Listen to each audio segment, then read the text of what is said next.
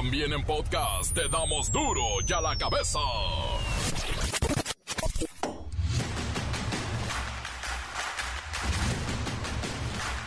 Viernes 18 de agosto del 2023, yo soy Miguelito Comunica y esto es duro y a la cabeza. Sa, sa, sa.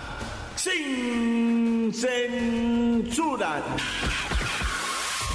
Estados Unidos reclama y reprueba el decreto que emitió el gobierno de México el pasado 13 de febrero en el que prohíbe el uso del maíz transgénico para tortillas o masa. El presidente López Obrador le dice, tranquilos, take it easy, take it easy, gabachos. Los últimos pronósticos muestran que el huracán Hillary se fortaleció a categoría 4 y sigue intensificándose rápidamente cerca de las costas de Baja California Sur. En la península les espera un fin de semana de alerta máxima. El Instituto Nacional Electoral anunció que se imprimirán 312 millones de boletas electorales para las elecciones del 2024, en las que se elegirá nuevo presidente de la República, además del Senado y la Cámara de Diputados y miles de funcionarios más. Miles, ¿eh? Las corcholatas de Morena no se ponen de acuerdo con sus encuestas y se empiezan a poner candentes las cosas al interior de la 4T. Ebrad no firmará el acuerdo de encuestadoras para elegir al aspirante presidencial. Esto ya suena fractura. Los mandatarios estatales de Aguascalientes, de Guanajuato, de Querétaro y Yucatán solicitaron a la Suprema Corte resolver el fondo de la controversia constitucional interpuesta por Chihuahua porque no tienen certeza. ¿Inicia o no inicia el ciclo escolar con libros de texto? Ya, que la Suprema Corte diga. El reportero del barrio entra al escenario con su impactante nota roja. La Bacha y el Cerillo nos presentan la gran final de la League's Cup. Hay muchos, muchos detallitos. Hay final de League's Cup, sí. Final del Mundial Femenil que será un partidazo. España contra Inglaterra. Y además, el regreso de la Liga Muy X.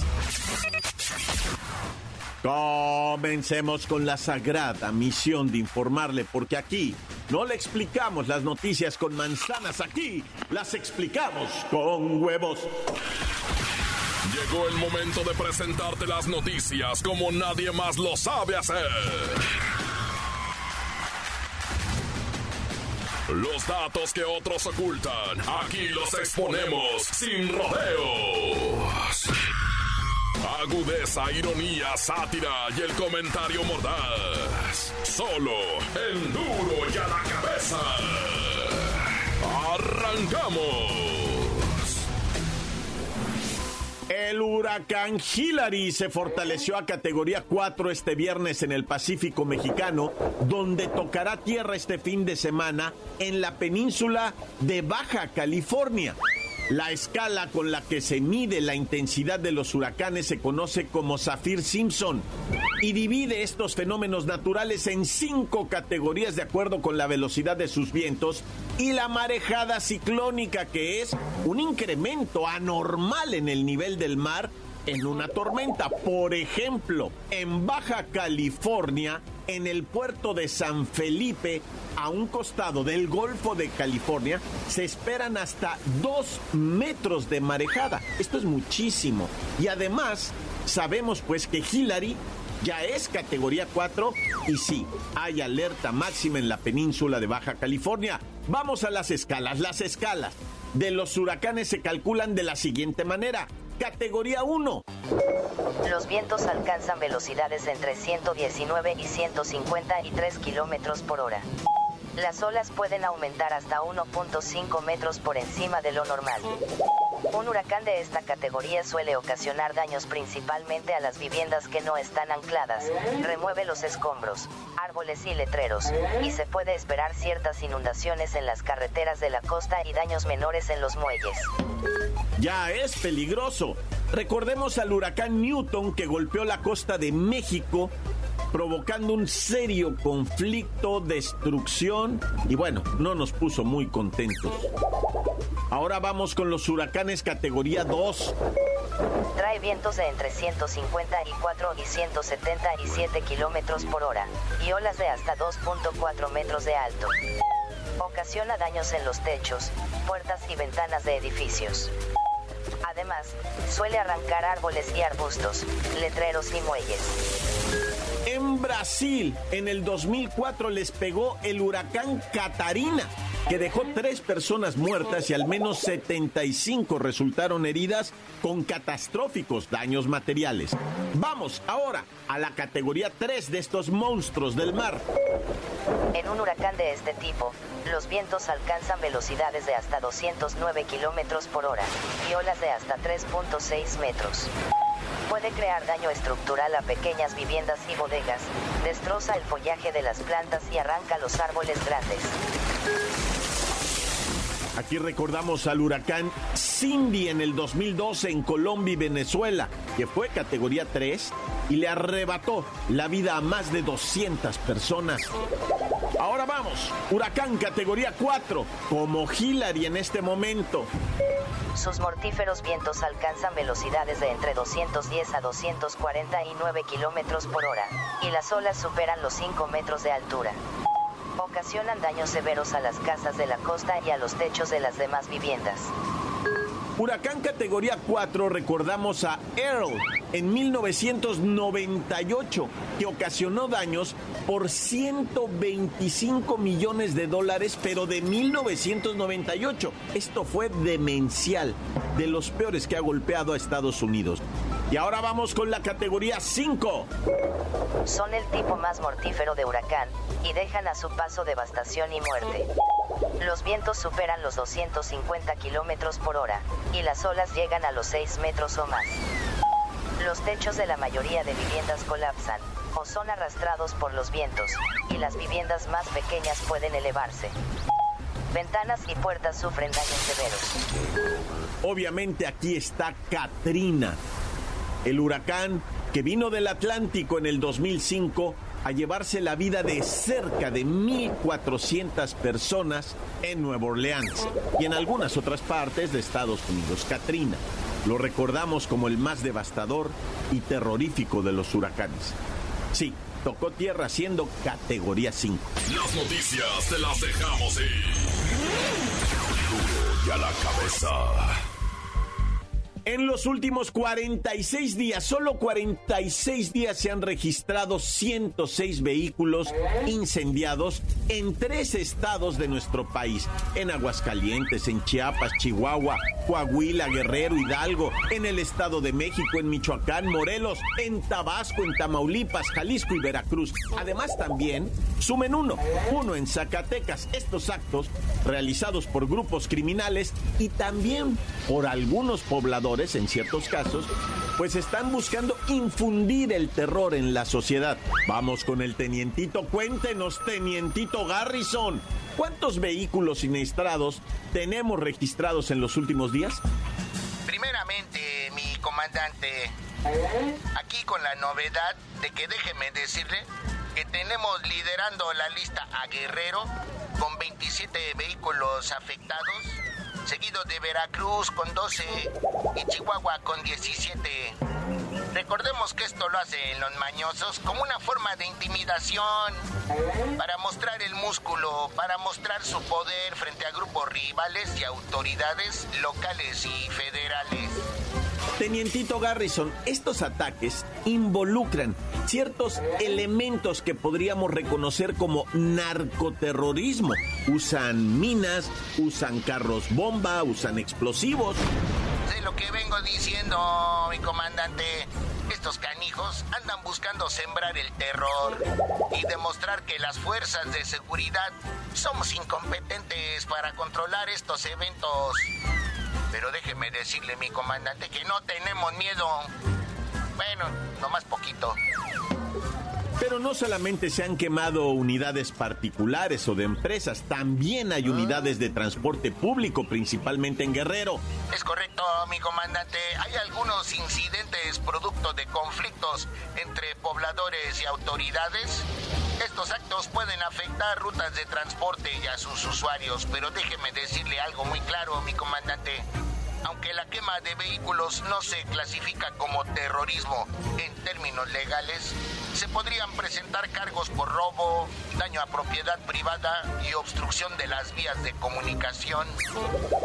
Esto quiere decir que si usted, señor ciudadano o delincuente, es capturado quemando carros, le vamos a cargar la mano con la justicia y se va a quedar usted tras las rejas con una condena de muchos años de prisión. Yo nomás les digo, no anden comportándose de esta manera, porque los vamos a acusar con sus mamás, por piromaníacos, por andar jugando con lumbre. Ya lo dejo, mi comandante. Vamos a aplicar el plan DN3 allá en Baja California por el huracán Hillary Clinton. Ay, no, nada más es Hillary, ¿verdad? Porque pues, parece que se va a poner muy horrorosa el clima por allá. A ver si conseguimos un bill que le ponga freno. Sí, sí, sí, siempre salen con lo mismo. Gracias, tenientito. Ahora dejan el tema a la mitad, no lo cierran y se van con el pretexto de Hillary categoría 4 en este momento, el huracán. Pero no podemos dejar de lado que estos actos delictivos están muy cerca de ser considerados como terroristas. Eso de la quema de vehículos, trailers, camiones, carros particulares, en fin seria, muy seria y delicada la situación de seguridad que estamos viviendo en el país y además viene Hillary. No bueno. Encuéntranos en Facebook, facebook.com, diagonal duro y a la cabeza oficial. Estás escuchando el podcast de duro y a la cabeza. Síguenos en Twitter, arroba duro y a la cabeza. El reportero del barrio entra al escenario con su impactante nota roja. Maradega, loco, ¿qué está pasando? Ah, bueno, les voy a tener información para que estén bien pendientirijillos, ¿verdad? Les voy a traer acá, pues, una serie de sucesos extraños, difíciles de entender y que nos apachurran el corazón gachamente. Hay que decirlo, gachamente, la verdad, lo que viene siendo gachamente. Pero bueno, como haya sido, vamos a darle macizo, loco, porque esto es de lo de hoy. Bueno, resulta ser, ¿verdad? Que allá en Tlalpan encontraron un cuerpo colgado en Ciudad Jardín, en lo que viene siendo puente peatonal. ¡Ah, qué terror, Padre Santo! Es que haz de cuenta que hay una esquina, ¿verdad? Imagínate una esquina, una calle grande transitada, una calle chiquita. Entonces, para subirte al puente y tú vienes caminando, vamos a decir caminando por la calle grande, te tienes que meter a la calle chiquita porque ahí está la escalera. O sea, el puente es muy grande, el puente peatonal. Entonces tú das vuelta, haz de cuenta en la calle chiquita, miras el puente y dices, ah, la escalera está sobre la calle chiquita, ok. Te das la vuelta para caminar hacia la calle chiquita y ahí estaba colgado el cadáver. Justo cuando tú dabas la vuelta de la estructura del puente, se colgó una persona. Todo parece indicar, va, que fue suicidio, pero te pegaba un susto. Mucha gente lo miró, pues que daban la vuelta ahí en esa calle que se llama Copa de Oro para subir por el puente. No, ¿cuál? Ahí estaba el cristiano ahorcado, se colgó él del. Bueno, es lo que dice la autoridad,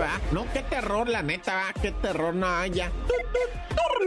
Bueno, y ahora vamos con esto que ocurrió en Apodaca, Nuevo León, donde un radiólogo, ¿verdad? Un hombre que se dedica allá en Apodaca. Bueno, él está en la clínica 67, pero en otro lado. Su esposa, la, la Yuriana, Yuriana trabajaba en la clínica 19, allá en Apodaca, y él en la 67. Pues estaba la buena Yuriana Chávez, este, pues trabajando en su turno. Cuando llega el marido por la espalda y un testigo dice, no, pues yo pensé que le estaba haciendo cosquillas o algo extraño porque ella gritaba, dice, yo pensé al principio, es broma, qué fuerte están jugando, qué fuerte se llevan, pero ya después vi que no, que la estaba apuñalando. Es que mira, la Yuriana estaba de espaldas, ¿verdad?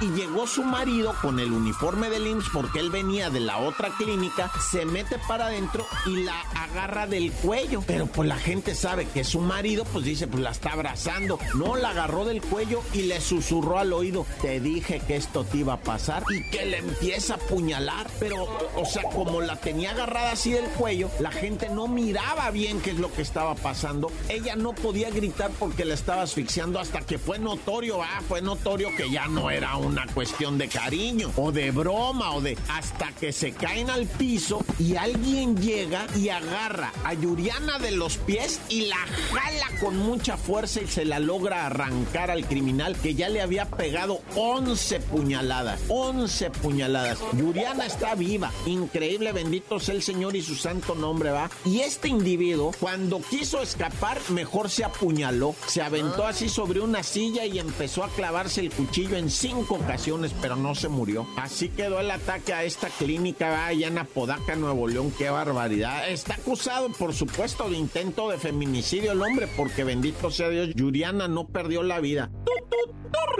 Oye, vamos a platicar esto que le pasó primero a una muchacha más atarantada. Es muy simpática esta morra. Tiene una cuenta ahí en el Tito por si la quieren buscar. Se llama Dua Lupita.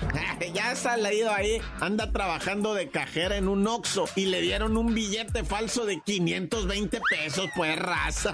520. O sea, de un lado trae 500 y del otro 20. No, pues la morra bien agüitada. Dice, va a tener que pagar la feria. Lo bueno es que me lo dieron como si fuera de a 20 pesos. Dice, vas a tener que pagar 20 pesos. Bueno, como quiera, pero ahí está la muchacha que sí, la neta, sí saca la risa, ¿eh? Dua Lupita. Pero bueno, vamos a algo muy serio, muy triste, muy agüitante que nos tiene así como Charmander, loco. Ah. Pues obviamente lo que pasó en Jalisco con los muchachos, ya había pasado con otros muchachos en Jalisco, ¿verdad? También que habían desaparecido y por ahí aparece la palabra call center, ¿verdad? Hay que, hay que investigar bien qué es eso cuando dicen un call center. Es que andaban con un call center y que estafan en el call center y que en el call center te contactan para introducirte en el mundo de lo ilícito, de lo ilegal. Ahora sí que como dice Ramón Ayala, ¿verdad? yo le quiero pedir a los padres que no le hagan un mal a sus hijos. Y es que la neta, o sea, los padres pónganse las pilas, miren en qué andan sus hijos. Está bien que los presionen, ¿verdad? Para que trabajen, para que sean productivos, pero cuidado hasta dónde los presionas, ¿verdad? Eh, está muy difícil todo esto, raza. Tengan mucho cuidado con quién se andan asociando, con quién se andan metiendo. Yo no estoy diciendo nada del, o sea, estoy diciendo que está pasando algo en Jalisco, en Nayarit, en Colima, en Michoacán, en lo que dicen, ¿verdad? Algo que es un call center, porque no son los call centers, o sea, no se vayan a ir en contra de los call centers, no. O sea, hay algo a lo que le llaman el call center, que es lo que no sabemos exactamente qué es y cómo trabaja y cómo opera, ¿verdad? Porque es el que atrae a los jóvenes para ofrecerles dinero, es lo que dicen algunas investigaciones. No estoy diciendo que eso pasó en Lagos de Moreno, no, pero por ahí se está entendiendo esto, ¿verdad? Que hay algo a lo que llaman call center, donde muchos jóvenes de diferentes estados se comunican y ahí pues los vinculan, ¿verdad? Queriendo o no queriendo. Así es que esto está muy difícil de explicar porque no tenemos las pruebas todavía, ¿verdad? No se han hecho las investigaciones por parte de la fiscalía, todo está así como que eh, no muy claro, pero no está de más decirle a la raza, raza, cuidadete, ponte pilas con quién te andas asociando y ya vámonos al cantón porque es viernes y hay que pegarnos un chagüeras, un refín, un caguamón, un toque, un palo y a dormir. Tan, se acabó corta. Encuéntranos en Facebook, facebook.com, diagonal duro y a la cabeza oficial. Esto es el podcast de duro y a la cabeza. La bacha y el cerillo. Hay muchos, muchos detallitos. ¿Hay final del Leagues Cup? Sí. Final del Mundial Femenil que será un partidazo. España contra Inglaterra. Y además, el regreso de la Liga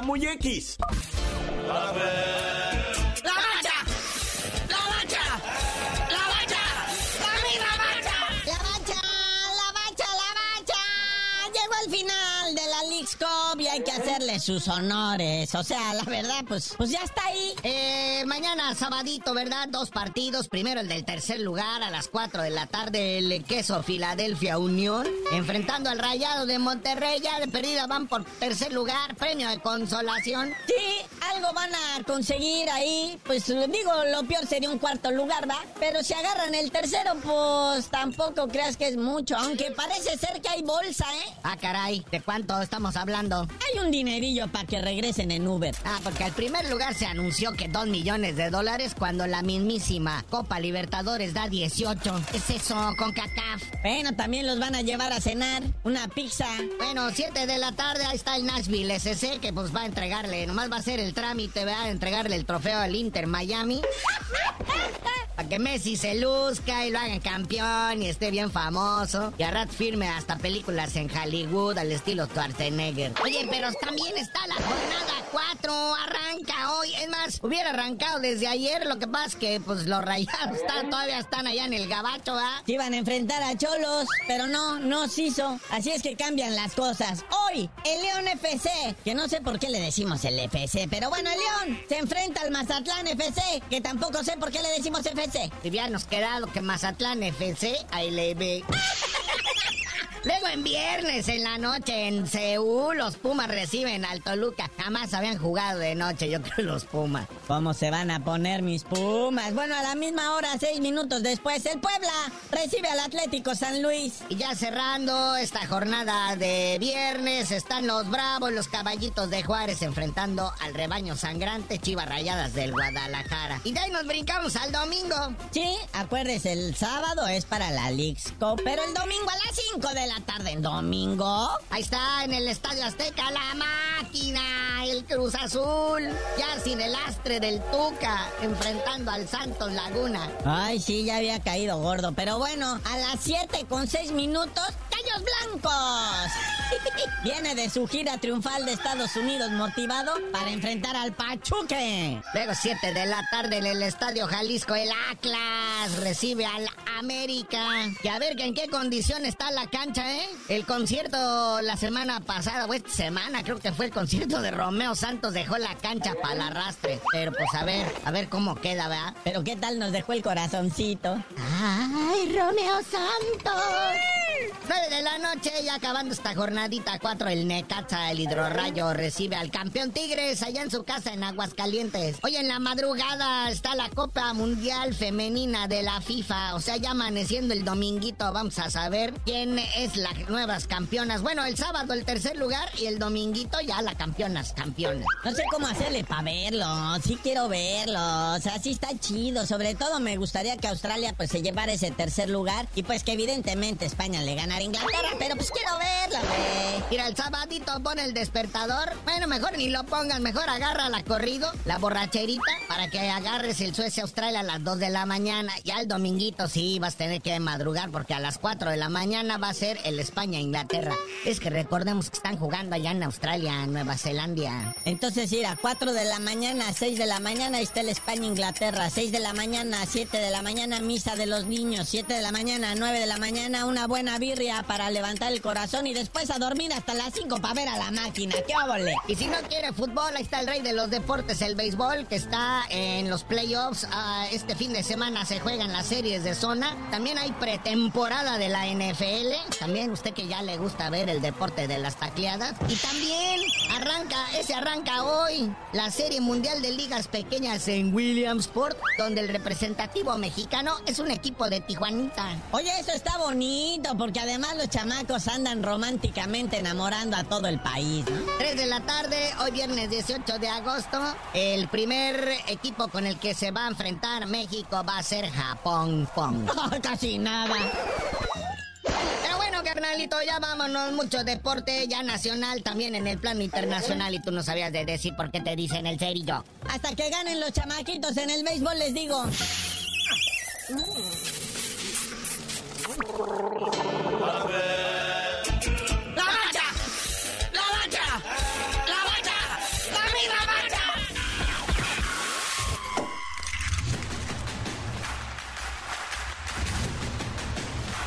Hoy el tiempo se nos ha terminado. Le damos un respiro a la información, pero prometemos regresar para exponerte las noticias como son. Duro y a la cabeza es. Miguel Ángel Fernández, Arturo González, Eddie González y la producción de Luis González, el señor X. Una producción original de MBS Radio.